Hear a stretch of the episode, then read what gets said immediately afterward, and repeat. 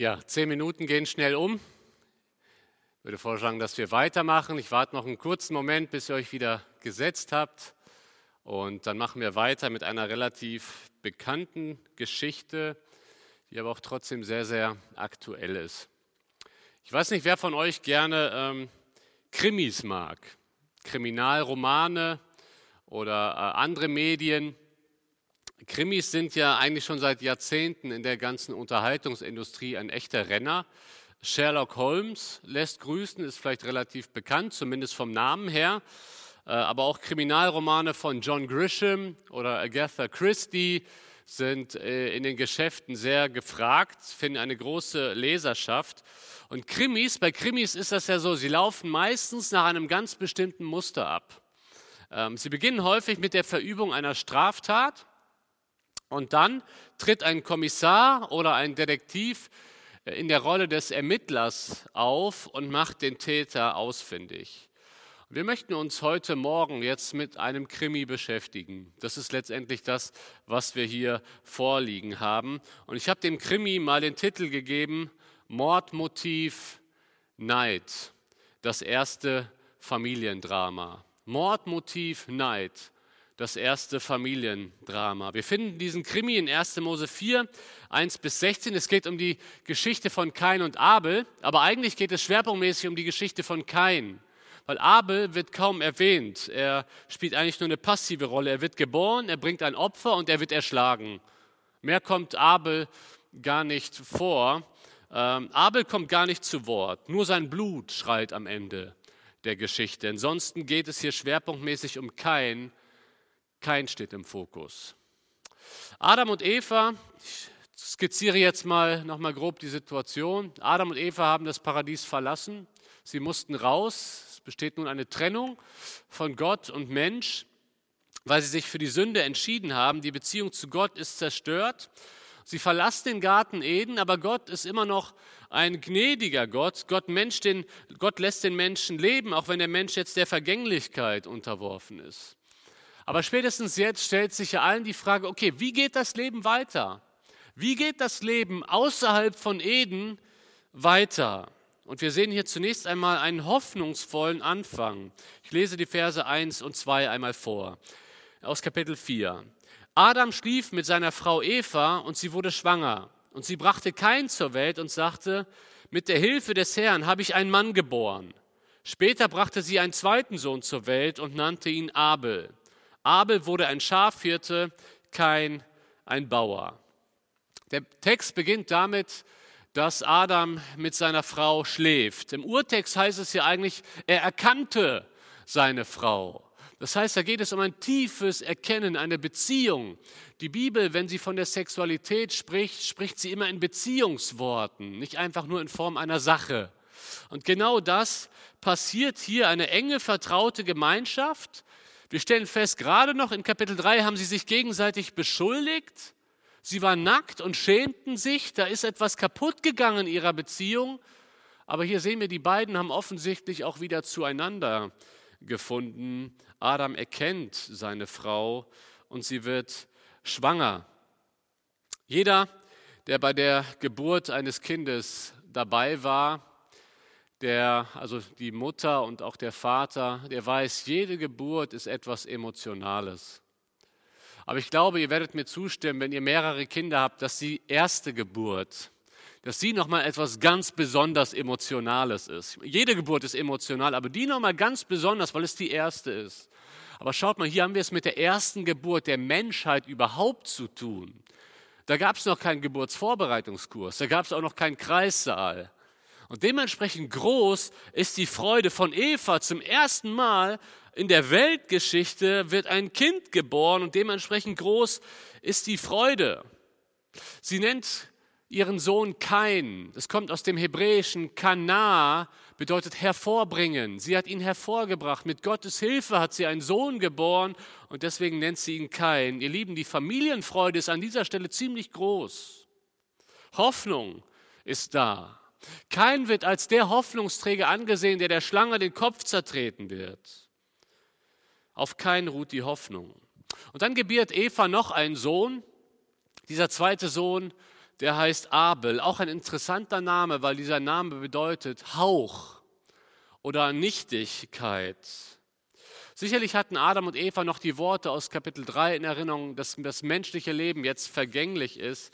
Und vielleicht nennen sie ihn deswegen Abel. Das menschliche Leben ist vergänglich, es ist nur ein Hauch. Die beiden Jungen wachsen heran und sie erlernen ehrenhafte Berufe. Heute würden wir vielleicht sagen, kein studiert Agrarwirtschaft, er macht da seinen Master und wird Ackerbauer. Abel studiert Schafologie und wird Schafhirte. Aus den Jungs wird etwas. Sie erlernen ehrenhafte Berufe. Der Mensch beginnt sich hier in seiner Vielfalt zu entwickeln. Das ist der erste Hinweis in der Bibel für Arbeitsteilung. Also, dass es verschiedene Berufe gibt, wo man sich gegenseitig auch zuarbeitet.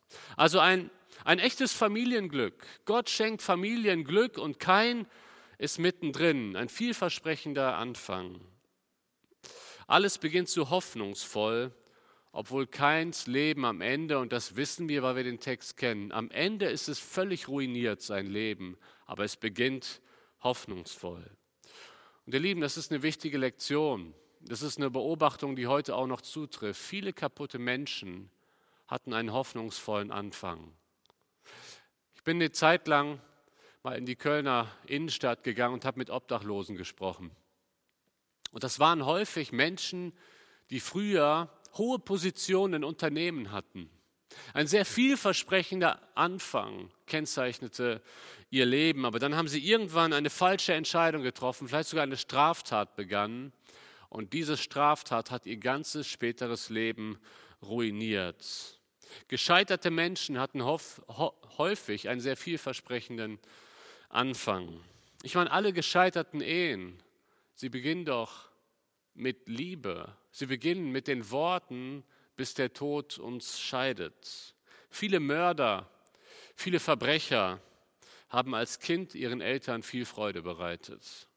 Ein guter Anfang garantiert aber noch kein gutes Ende. Schau mal auf dein Leben, wie es momentan verläuft. Vielleicht läuft vieles gut, und sehr vielversprechend, dann danke Gott dafür.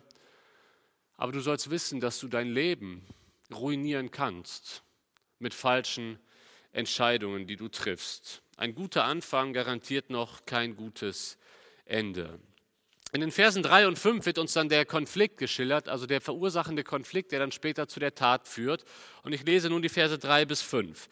Nach einiger Zeit opferte Kain dem Herrn einen Teil seiner Ernte, und auch Abel opferte ihm von den erstgeborenen Lämmern aus seiner Herde und von ihrem Fett. Der Herr sah wohlwollend auf Abel und nahm seine Opfer an. Kain und sein Opfer wies er jedoch zurück. Da wurde Kain sehr zornig und er blickte grimmig zu Boden. Kain bringt ein Opfer, und interessanterweise lesen wir aber nichts von dem göttlichen Befehl, dass sie Opfer bringen müssen. Die Opfergesetze kommen auch erst später, aber vermutlich gehört es damals eben schon ganz natürlich zum Menschsein dazu. Es gibt einen Gott und dem bringen wir Opfer.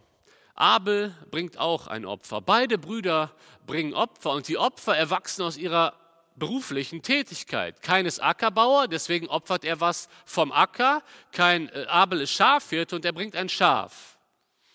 Warum wird das Opfer Abels angenommen und warum wird das Opfer Keins verworfen? Das ist eine Frage, die wir uns jetzt mal äh, stellen müssen. Und es gibt fünf Auslegungen und ich möchte die mal mit euch einzeln diskutieren. Weil ich glaube, uns ist es nicht immer ganz klar, warum wurde jetzt das Opfer angenommen und das andere verworfen. Es gibt Ausleger, die sagen, es hängt mit dem Beruf des Opfernden zusammen. Gott bevorzugt eben Schafhirten vor Ackerbauern aber dafür finde ich keine Begründungen in der Bibel. Die zweite Auslegung, die ist wesentlich weiter verbreitet und die besagt, es hängt mit der Art des Opfers zusammen. Gott bevorzugt Tieropfer. Abel hat ein Tier gebracht, kein nicht. Und deswegen hat Gott das Opfer von Abel angenommen und nicht von Kain. Das habe ich lange Zeit auch gedacht und ich glaube, das ist weit verbreitet und vielleicht ist das auch eure Sichtweise bisher. Aber Fakt ist, wir haben auch in 3. Mose 2 Aufforderungen, Speisopfer zu bringen. Also Gott ist nicht von vornherein gegen Speisopfer, dass man Getreide äh, opfert. Das hängt mit dem Charakter des Opfers zusammen. Wenn Gott jetzt ein spezielles Opfer gefordert hätte, zum Beispiel ein Schuldopfer, dann hätte es ein Tier sein müssen. Und kein, kein Nahrungs, keine Nahrungsmittel. Aber davon steht nicht im Text. Deswegen wäre das eine bloße Vermutung zu sagen, Abels Opfer wird angenommen, weil es ein Tier ist und Keins Opfer wird nicht angenommen, weil es kein Tier ist. Das ist nur eine Vermutung, aber dafür haben wir keine Hinweise im Text. Das muss uns klar sein. Eine dritte Auslegungsmöglichkeit ist Gottes freie Gnadenwahl. Gott hat eben einfach sich entschieden, Abel zu bevorzugen und nicht Kain. Die Vertreter dieser Meinung führen dann auch gewisse Bibelstellen an. Ähm, ich meine, klar ist, Gott ist immer frei in seiner Gnadenwahl. Ja, Gott hat auch ähm, bewusst Jakob erwählt und nicht Esau. Gott sagt in Römer 9, Vers 15, wem ich mich erbarmen will, dessen erbarme ich mich. Gott ist immer frei in seiner Gnadenwahl, aber ich vermute, das ist hier nicht der Punkt. Das hängt mit den nächsten Punkten zusammen.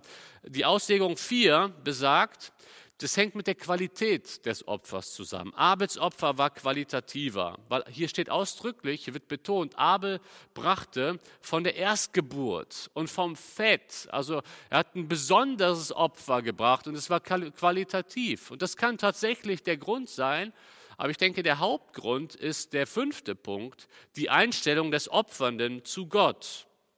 Punkt 5 schließt Punkt 4 nicht aus. Aber schaut mal ganz besonders jetzt mal in den Text. Das ist ein Hinweis, den wir manchmal übersehen. Da heißt es, und der Herr blickte auf Abel als Person und auf seine Opfergabe. Und dann sagt der, äh, sagt der Text weiter in Vers 5, aber auf Kain als Person und auf seine Opfergabe blickte er nicht. Das heißt, Gott nimmt nicht nur die Opfergabe von Abel an, sondern zuerst heißt es, er nimmt Abel als Person an. Ist euch das schon mal aufgefallen? Und bei Kain genauso. Er verwirft nicht nur Kains Opfer, zuerst verwirft er Kain als Person. Das heißt, es muss mit der Einstellung des Opfernden zu Gott zusammenhängen. Und das wird in der ganzen Diskussion manchmal übersehen. Und genau das, diese Auslegung deckt sich aber auch mit dem Neuen Testament in Hebräer 11, Vers 4. Da heißt es, durch den Glauben brachte Abel Gott ein besseres Opfer dar als Kain. Kein Gott nahm Abels Opfer an, um zu zeigen, dass er in seinen Augen gerecht gesprochen war. Und obwohl Abel schon lange tot ist, spricht er immer noch zu uns. Und diese beiden Sichtweisen decken sich. Abel glaubt Gott. Und deswegen nimmt Gott auch sein Opfer ein. Kein glaubt Gott nicht. Er vertraut ihm nicht. Natürlich glaubte kein an die Existenz Gottes. Er hat sogar mit ihm gesprochen. Aber er glaubte Gott nicht im Sinne von, er vertraute ihm nicht sein ganzes Leben an. Und deswegen hat Gott auch sein Opfer nicht angenommen. Gott sieht immer zuerst den Menschen, die Beziehung dahinter. Es geht Gott nie einfach nur um Rituale. Es geht Gott nie einfach nur um irgendwelche Opfer. Ähm, sondern Gott ist immer an unserem Herzen interessiert. Bei uns in Köln ist ja der Karneval ganz berühmt, vor kurzem erst wieder zu Ende gegangen. Und nachdem die ganzen Menschen in Köln so viel gesündigt haben, gehen viele am Aschermittwoch in die Kirche und beichten formal. Es ist ein bloßes Ritual. Und Gott ist nicht interessiert an bloßen Ritualen, wenn sie nicht aus einer Beziehung für ihn kommen. Gott will die Beziehung. Deswegen heißt es in Hebräer 11, Vers 6, aber ohne Glaube ist es unmöglich, Gott zu gefallen. Denn wer zu Gott kommt, der muss glauben. Und kein hat nicht geglaubt. Das ist der Punkt. Deswegen hat Gott ihn verworfen. Gott wollte sein Opfer nicht, weil sein Herz nicht dahinter stand. Und ihr Lieben, das ist eine ganz wichtige Lektion für unser Leben. Gott ist nicht interessiert an Leistung für ihn, wenn sie nicht aus einer Beziehung zu ihm kommt. Gott ist nicht interessiert an Leistung für ihn, wenn sie nicht aus einer Beziehung zu ihm kommt. Und das müssen wir uns auch als Christen immer wieder hinter die Ohren schreiben. Ihr Lieben, lebendiges Christsein ist in erster Linie eine Beziehung. Nicht in erster Linie, was wir für Gott tun. Das ist die Folge. Aber der, der Kern ist doch eine Beziehung. Das, was wir für Gott tun, darf nie die Beziehung zu ihm ersetzen. Es gibt Christen, die reden immer nur darüber, was sie tun. Wenn du mit ihnen sprichst, sie sagen, ich mache das in der Gemeinde, ich mache das in der Gemeinde, ich mache das in der Gemeinde, dann fragst du sie, und was erlebst du mit Jesus? Was bedeutet dir Jesus? Dann haben sie nichts mehr zu sagen. Und die, in dieser Gefahr stehen wir alle, ihr Lieben, dass wir nur noch Dinge tun, aber nicht mehr Beziehung leben. Und das ist das, was Gott sich wünscht. Keins Opfer wird nicht angenommen, Ich weiß nicht, wie kein das deutlich gemacht wurde, das sagt der Text nicht, aber er hat es gemerkt. Und der jüngere Bruder, bei dem alles immer so perfekt läuft, dessen Opfer wird angenommen. Und jetzt hat Kain ein großes Problem mit Abel. Und das führt uns zum nächsten Punkt, zur grausamen Tat. Ich lese die Verse 6 bis 8. Warum bist du so zornig? fragte der Herr ihn. Warum blickst du so grimmig zu Boden? Ist es nicht so, wenn du Gutes im Sinn hast, kannst du frei umherschauen, wenn du jedoch Böses planst, lauert die Sünde dir auf. Sie will dich zu Fall bringen, du aber sollst über sie herrschen. Später schlug Kain seinen Bruder Abel vor, komm, wir gehen aufs Feld hinaus. Als sie dort waren, fiel Kain über seinen Bruder her und schlug ihn tot. Der Neid macht kein zornig und Gott sieht das und Gott gibt ihm die Möglichkeit, diese Versuchung darüber zu siegen. Gott warnt ihn davor. Gott möchte kein ins Gewissen reden. Warum bist du so zornig, kein? Überleg mal, kein. Warum planst du Böses in deinem Herzen? Und doch entscheidet sich kein bewusst gegen Gott und es kommt zum ersten Mord in der Menschheitsgeschichte. Es ist interessant, wenn wir uns Vers 8 anschauen, wie dieser Mord geschildert wird. Er wird eigentlich hier nur als bloßes Faktum dargestellt. Ja, er lockt ihn aufs Feld, da wo keine Zeugen sind, und bringt ihn um. Punkt. Das ist das, was der Text sagt. Jetzt sagst du vielleicht, André, okay, was ist daran so besonders? Schaut mal, andere Morde in der Bibel werden ziemlich ausgeschmückt. Ja, Jael und Sisera. Ein Flock an die Schläfe und rein damit und es wird geschildert, wie das Ganze danach aussah, so ein bisschen. Oder wir nehmen das Beispiel, wie Eglon durch Ehud ermordet wird im Buch Richter. Ziemlich anschaulich, der Dolch mit der linken Hand in diesen recht fetten Bauch von Eglon und das Fett quoll über und schloss den Dolch ein. Also wenn das ein Film wäre, der wäre ab 16 oder ab 18 weil da die Brutalität so deutlich dargestellt wird. Dieser Film in Kapitel 4, der wäre ab 12. Es wird einfach nur dargestellt, jo, er hat ihn ermordet. Das war's. Warum wird das so, man könnte ja schon fast sagen, emotionslos, einfach nur als Faktum dargestellt? Ich glaube, der Text will uns einfach nur sagen, das passiert jetzt. Jetzt nach dem Sündenfall ist der Mensch zu so etwas fähig. Er will den Mord nicht ausmalen, er will einfach nur die Tatsache darstellen. Jetzt ist der Mensch fähig, er, er hat das Böse in sich und er ist sogar bereit zu töten, weil die Sünde ihn dazu verleitet. Keins Mordmotiv war Neid. Und ich möchte jetzt mit euch ein bisschen, sehr, ein bisschen praktischer über Neid reden. Kommt so etwas heute noch vor, wie bei Kain und Abel. Ich habe euch mal einige Anzeigen mitgebracht. Die erste Anzeige kommt aus dem Jahr 2012. Mord aus Neid an Nachbarwohnung. Ein Mann, der bereits zwei Menschenleben auf dem Gewissen hat, tötet seine Nachbarin, weil sie die schönere Wohnung hat. Verrückt, oder? Die zweite Anzeige aus dem Jahr 2014, vierfacher Mordversuch im Kreissaal. War die kinderlose Hebamme vom Neid getrieben? Also es ist hier zumindest nur eine Frage, aber die Vermutung ist da, diese Hebamme hatte keine eigenen Kinder und sie gönnt es anderen Frauen nicht. Neid treibt sie und sie will die anderen Kinder töten. Eine dritte Anzeige aus neuerer Zeit, Neid als Motiv, lebenslange Haft für brutalen Mord an Pianistin. Da wird eine Pianistin umgebracht, weil sie besser spielen kann. Ich weiß, dass das Extrembeispiele sind, aber sie machen uns deutlich, ihr Lieben, wir leben in Keins Welt. Das, was damals passiert ist, passiert heute noch. Auch heute noch ist der Mensch fähig zu töten aufgrund von Neid. Wo zeigt sich Neid in deinem Leben? Ich möchte Neid einmal noch definieren, damit wir ein klareres Bild von Neid haben. Neid ist das schlechte Gefühl, das man hat, wenn andere etwas haben, das man selbst gerne hätte, aber nicht hat. Neid ist das schlechte Gefühl, das man hat, wenn andere etwas haben, das man selbst gerne hätte, aber nicht hat. Das kann sich auf Besitztümer beziehen, das kann sich aber auch auf Fähigkeiten beziehen. Neid zeigt sich in ganz unterschiedlichen Situationen in unserem Leben. In der Schule hat dein Klassenkamerad vielleicht das bessere iPhone. Du hast so ein altes Smartphone, da ist noch nicht mal WhatsApp drauf und das kann dich neidisch machen. Neid ist im Zeitalter von Social Media sehr, sehr weit verbreitet. Du siehst, dass andere Menschen, vielleicht deine Klassenkameraden oder deine Freunde, so viele Likes bekommen, dass sie so viele Follower haben, so viele Abonnenten. Und wenn du was postest, kriegst du kaum Likes, kaum Zustimmung, dass das Bild schön ist. Und das macht dich neidisch, weil die anderen so viele Zustimmung bekommen. Du bewirbst dich intern im Unternehmen auf eine Stelle und dein Kollege wird genommen. Und du gönnst es ihm nicht, weil du der Meinung bist, du bist eigentlich besser und du hättest es verdient.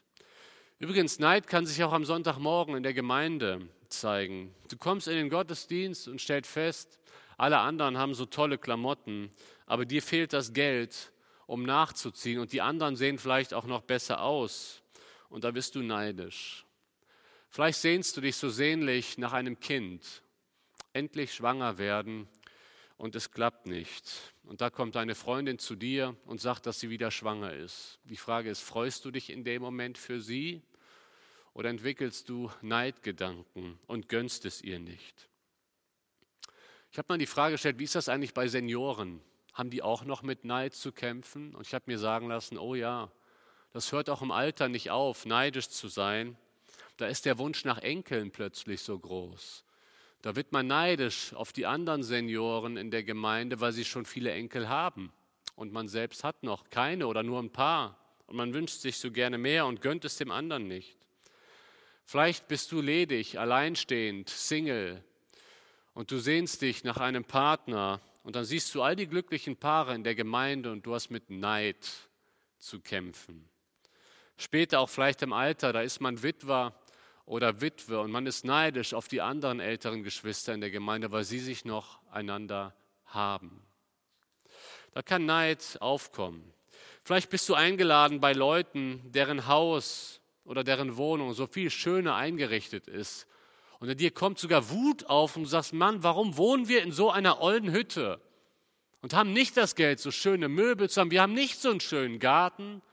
Ihr Lieben, das sind Alltagssituationen, aber genau da haben wir häufig mit Neid zu kämpfen. Du siehst die anderen Männer aus der Gemeinde, die so handwerklich begabt sind und du wirst neidisch, weil du diese Fähigkeiten nicht hast. Du kommst in den Gottesdienst und siehst, die perfekte Familie kommt wieder in den Gottesdienst.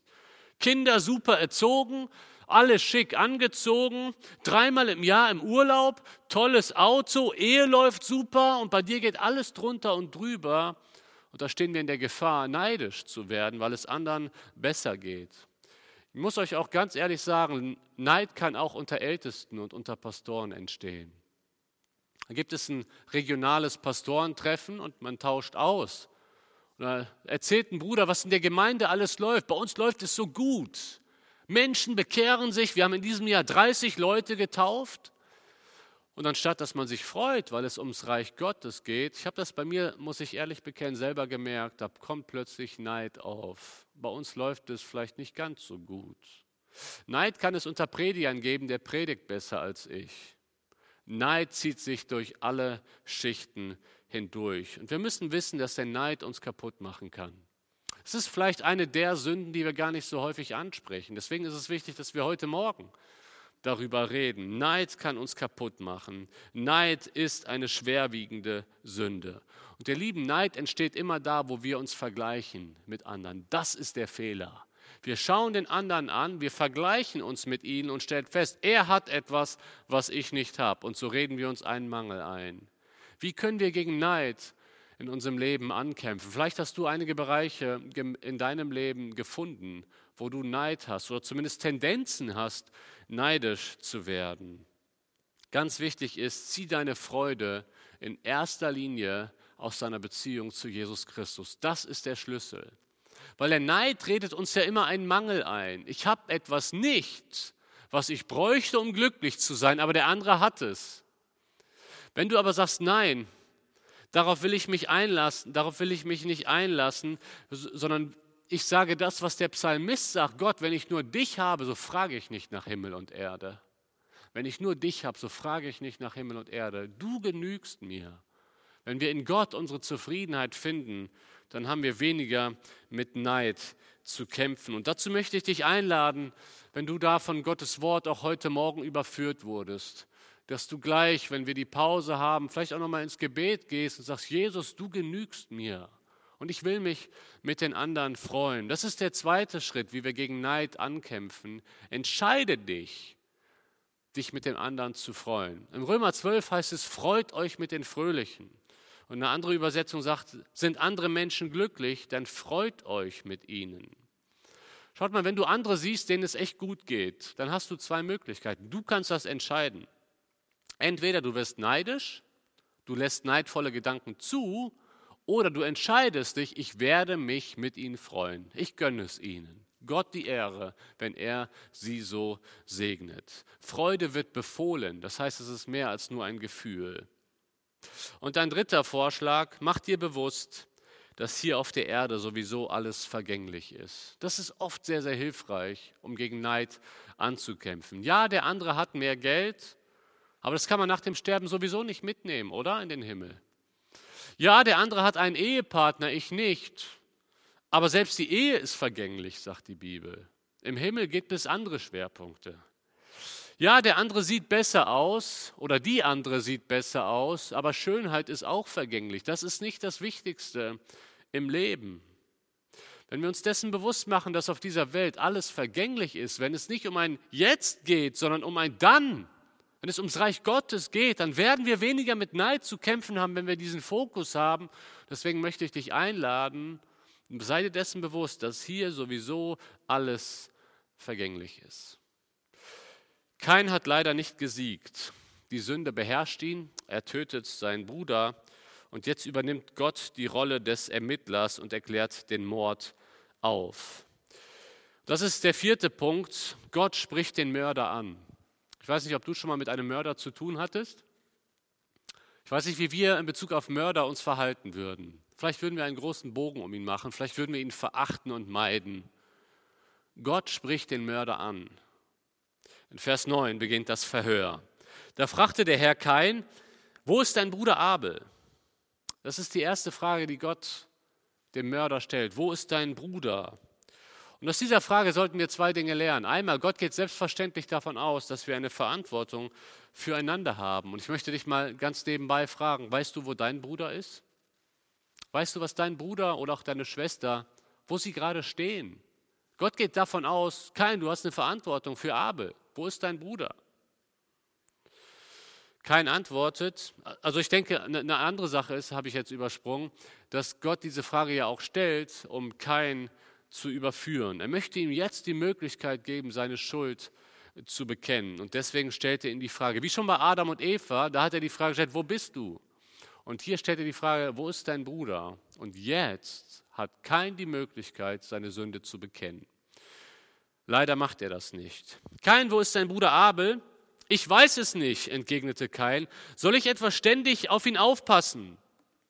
Drei Dinge fallen uns hier auf. Einmal, Kain lügt Gott ins Angesicht. Er sagt, ich weiß es nicht. Natürlich weiß Kain es. Sein Bruder liegt erschlagen auf dem Feld.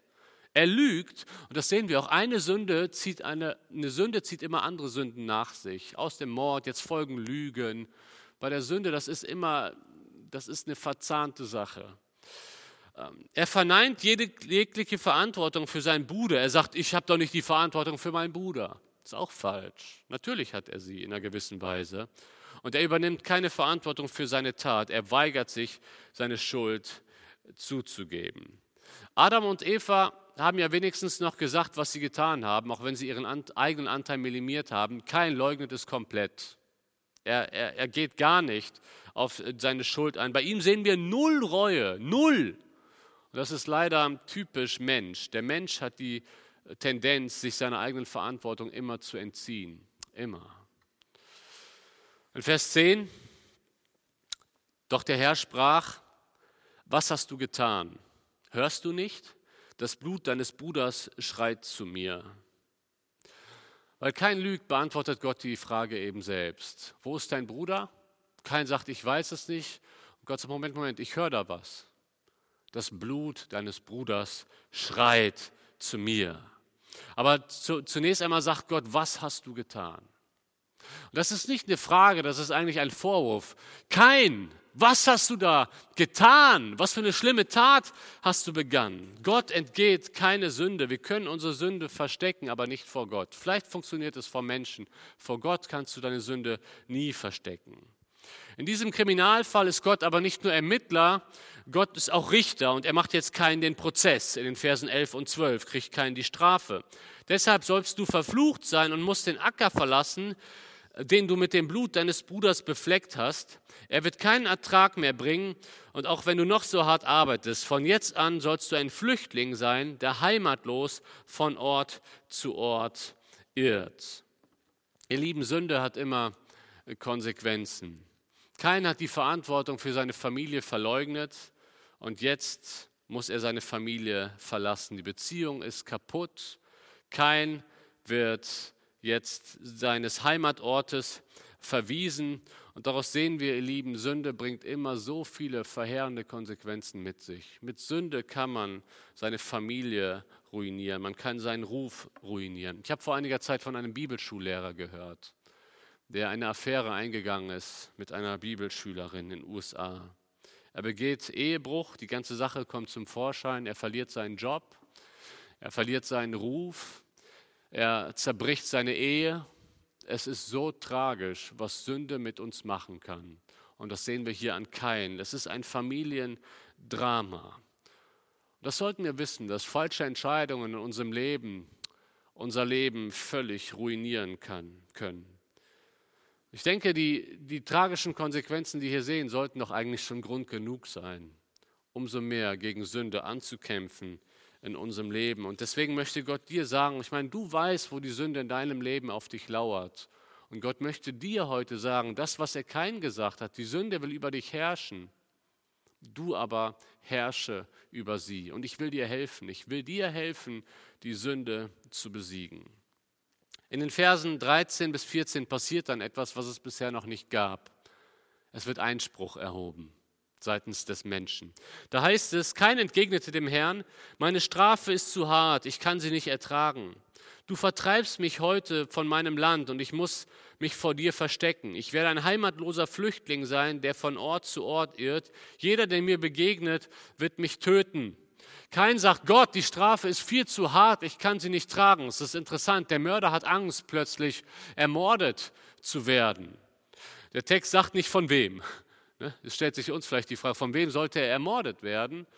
Ja, offensichtlich von einem der anderen Nachkommen von Adam. Die Menschen haben damals viel länger gelebt. Sie haben sich viel schneller verbreitet. Und auch in, in 4. Mose 35 sehen wir einen Hinweis auf Blutrache im Alten Testament, dass die Familienmitglieder ihr, ihr getötetes Familienmitglied ähm, dann wiederum rächen. Und vielleicht hat kein davon Angst. Er ist bekümmert. Wenn wir jetzt mal nicht seine Worte hören würden, sondern nur sein Gesicht sehen würden, dann wird sich das, an, wird sich, wird das aussehen wie echte Reue. Vielleicht weint kein. Und wenn man nur ihn sieht, könnte man denken, oh, er, er bereut seine Sünde wirklich. Er ist zerbrochen. Aber er ist nicht zerbrochen in Gottes Sinn. Er tut sich nur selbst leid. Und ihr Lieben, das ist ein ganz, ganz großer Unterschied. Manchmal fallen wir in Sünde, die bringt Konsequenzen mit sich und wir tun nur uns selbst leid. Ach, ich armer Kerl, jetzt habe ich diese Konsequenzen zu tragen. Das ist nie echte Reue. Echte Reue ist immer vertikale Reue. Das, was David sagt äh, nach dem Ehebruch mit Bathseba, sagt er Gott im Psalm 51, gegen dich, gegen dich allein habe ich gesündigt. Das wäre echte Reue von Kain. Aber er tut sich nur selbst leid. Der Täter ist plötzlich in der Opferrolle. Sie werden mich umbringen. Gott, das ist zu hart für mich. Umso erstaunlicher ist es, dass Gott darauf eingeht und dass Gott seine Strafe mildert. In Vers 15. Doch der Herr antwortete ihm, wenn dich jemand tötet, sollst du siebenmal gerecht werden. Und er versagt keinen mit einem Zeichen, dass niemand ihn töten würde. Siebenmal gerecht, das meint ihr, ich denke, das ist symbolisch, eine vollständige Rache wird es geben. Und Gott nimmt hier den Täter ein Stück weit in Schutz. Gott sagt nicht, dass die Strafe nicht ausgeführt wird, aber die Strafe wird abgemildert. Ihr Lieben, das ist Gnade. Das ist wirklich Gnade. Das hat kein nicht verdient. Aber hier sehen wir so viel über Gott. Er nimmt kein in Schutz. Und so ist Gott auch heute noch. Gott ist gnädig, auch Menschen gegenüber, die nichts mit ihm zu tun haben. Das Neue Testament sagt, Gott lässt es regnen über Gerechte und Ungerechte. Gott ist immer noch als Schöpfer liebevoll seinem Geschöpf gegenüber, auch wenn das Geschöpf ihm den Rücken zukehrt. Und dann kommen wir zum letzten Punkt, zum Strafvollzug. Da heißt es in Vers 16, dann verließ Kain die Gegenwart des Herrn und ließ sich im Lande nordöstlich von Eden nieder. Die Konsequenz der Sünde tritt ein. Kein lebt getrennt von Gott, er lebt östlich von Edem. Dabei hatte alles so hoffnungsvoll in seinem Leben begonnen. Am Ende ist alles so tragisch. Er verliert seine Heimat, er ist rastlos und heimatlos. Immer wieder, wenn ich äh, bei Beerdigungen bin, da wird der Lebenslauf vorgelesen. Und es gibt Beerdigungen, ich sage das jetzt mal bitte nicht falsch verstehen, aber die sind etwas einfacher durchzuführen. Ja, da ist eine Schwester mit 87 gestorben. Sie hat ihr Leben lang, also fast ihr Leben lang, irgendwann ist sie ja zum Glauben gekommen, aber Jahrzehnte mit dem Herrn gelebt und ist im Alter von 87 Jahren friedlich heimgegangen. Das ist eine Beerdigung, die ist sehr hoffnungsvoll. Aber manchmal gibt es auch Beerdigungen von Menschen, die in ihrem Leben falsche Entscheidungen getroffen haben, deren Leben kaputt gegangen ist, vielleicht sogar sehr konkret aufgrund von falschen Entscheidungen. Deswegen kam vielleicht eine Krankheit in ihr Leben, ein Raucher, der Lungenkrebs bekommt und daran stirbt oder ein Alkoholiker, der an den Folgen der Sünden sehr konkret stirbt. Dann schaut man sich den Lebenslauf einmal an der Person und stellt fest, es hatte alles einen so guten Anfang. Im christlichen Elternhaus aufgewachsen, in die Gemeinde gegangen. Es gab den Tag, wo, man sich, wo er sich taufen ließ. Und dann hat er sich wegbewegt von Gott und sein ganzes Leben endet so tragisch. Ich habe zu Beginn der Predigt gesagt, ein guter Anfang garantiert noch kein gutes Ende. Aber ich möchte dir heute sagen, weißt du, was das Gegenteil ist auch wahr. Ein schlechter Anfang muss noch kein schlechtes Ende bedeuten. Vielleicht hast du bisher ohne Gott gelebt, du hast Gott aus deinem Leben ausgeklammert. Da will ich dir sagen, auch wenn du vielleicht als Christ halbherzig gelebt hast, Gott möchte dein Leben verändern. Gott möchte in dein Leben kommen. Gott möchte, dass du dich ihm anvertraust, wie ein Abel. Sein Leben war vielleicht kurz, aber über seinem Leben steht, er hat Gott geglaubt. Und das war das Entscheidende in, deinem, in seinem Leben genau das wünsche ich uns, dass wir mit Gott leben, wie ein Abel im Glauben gelebt hat. Amen. Ich würde auch jetzt gerne nochmal mit uns beten und dann gehen wir in die nächste Pause. Lasst uns dazu auch nochmal aufstehen oder ihr könnt auch sitzen bleiben, wie es für euch am liebsten ist. Vater im Himmel, wir haben uns heute mit Kain und Abel beschäftigt und wir haben gesehen, dass der Neid so vieles kaputt machen kann. Herr, vielleicht hast du uns auf konkrete Dinge in unserem Leben hingewiesen, wo wir zu Neid neigen. Herr, ich möchte dich bitten, dass du vergibst, Herr, dass du uns aufzeigst, was jetzt die richtigen Schritte sind. Herr, wir möchten uns so sehr in dir erfreuen, an der Beziehung, die wir zu dir haben. Wir möchten uns nicht mehr mit anderen Menschen vergleichen, sondern vor dir leben. Und dass uns nur wichtig ist, was du über uns denkst und was wir in dir haben und nicht, was Menschen über uns denken, Herr. Und dass wir keinen Neid in unserem Leben zulassen. Bitte hilf du uns dabei, Herr. Herr, und jetzt bitte ich dich auch, dass du uns auch noch gute Gespräche schenkst in der Pause und dass wir, dass unser Herz aufnahmefähig ist, auch gleich für den letzten Vortrag. Amen.